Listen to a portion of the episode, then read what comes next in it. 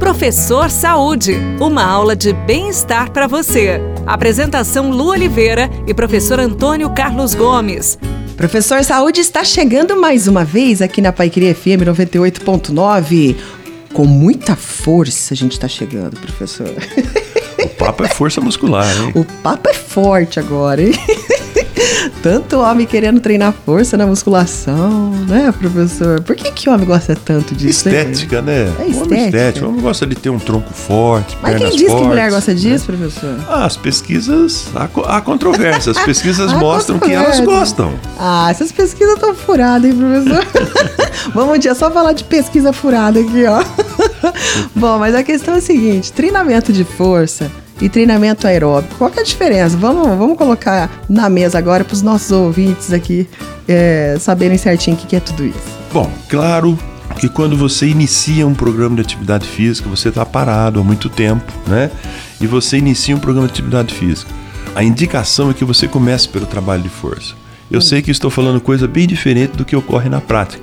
Todo mundo quer botar logo um tênis e sair correndo por aí, pedalando, nadando e etc. Né? Mas É. o ideal é que a gente inicie primeiro pela preparação neuromuscular.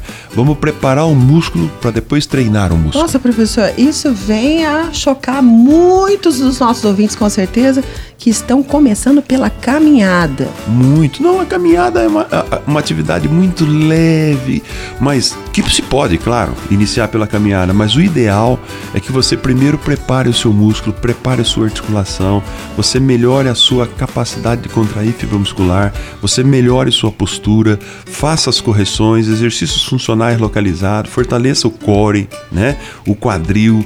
Primeiro melhore a sua capacidade de equilíbrio, equilíbrio estático, equilíbrio dinâmico, ou seja, melhorar primeiro a sua capacidade neuromuscular antes de colocar ela de forma extenuante numa corrida, num pedal, numa natação.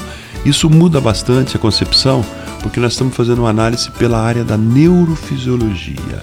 Se a gente também pensar pelo lado articular, é mais importante, então, fazer um trabalho de força e depois sair importante, correndo igual um doido? importante. Quando eu uso o termo neuromuscular para as pessoas do outro lado que não são especialistas, basta entender que neuromuscular é um composto, é um trabalho de flexibilidade, trabalho de força, trabalho de equilíbrio, Uhum. esse trabalho de lateralidade. Nós somos muito mais forte coordenado mais de um lado, precisa corrigir um pouco isso. É. Né? Isso leva às lesões, isso leva os problemas de posturais. Então, após esse tipo de correção, de preparação, é que nós saímos para as atividades mais longas, né?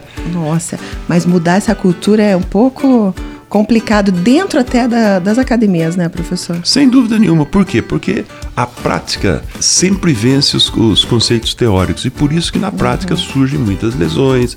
As pessoas passam a fazer uma atividade, por exemplo, Lu, vamos fazer um cálculo aí. Se eu caminhar 5 mil metros e der 4 mil passos Ah. carregando um pezinho de 80 quilos, você já imaginou que tonelagem que eu trabalho durante essa caminhada? É muita coisa. Então, Verdade. eu preciso fortalecer o músculo antes. Vamos fortalecer antes então, pessoal? E depois sair correndo igual uns doidos? A gente se encontra no próximo Professor Saúde. Beijo no coração, fica com Deus e tudo que fizer, faça com amor. Tchau!